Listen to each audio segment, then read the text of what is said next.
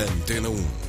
Liga Portugal. Cruzamos o Atlântico, viajamos até Nova York, 7 e 19 hora de Lisboa. Frederico, são 2 e 19 em Nova York. Madrugada, é de madrugada e temos por lá o enviado especial da Antena 1, João Alexandre. Viva João, como estás? Uh, aí na cidade que nunca dorme, uh, uma expressão que se aplica também a ti, tendo em conta que são duas da manhã aí em Nova York. É isso mesmo, bom dia Frederico e acabadinho de chegar do Canadá depois dessa visita de cinco dias do Presidente da República com muitos afetos uh, junto da, da, comunidade portuguesa no Canadá. O que é que está a marcar a atualidade por aí, João, uh, numa altura em que os líderes mundiais se vão juntando em Nova Iorque para a Assembleia Geral das Nações Unidas? Tivemos também ontem uh, manifestações em defesa do clima aí nas ruas de Nova Iorque.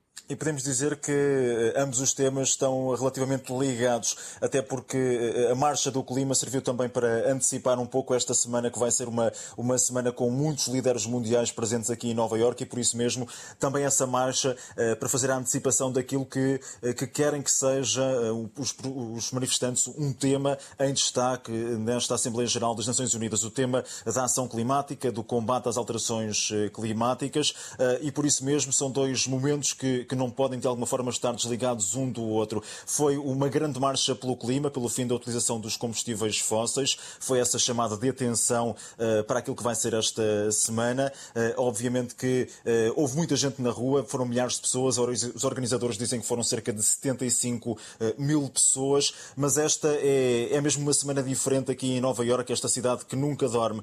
portanto, já se começam a notar os cortes de trânsito ao longo da cidade, o melhor mesmo é, é aqui usar apenas os transportes transportes, porque eh, ao longo da semana vai haver esta Assembleia Geral das Nações Unidas, onde se vão discutir eh, os, os grandes temas eh, mundiais. Como disse, os maiores líderes mundiais, alguns dos maiores, boa parte, vão estar aqui presentes. Por exemplo, também Volodymyr Zelensky, a presença presidente de ucraniano, Zelensky, exatamente.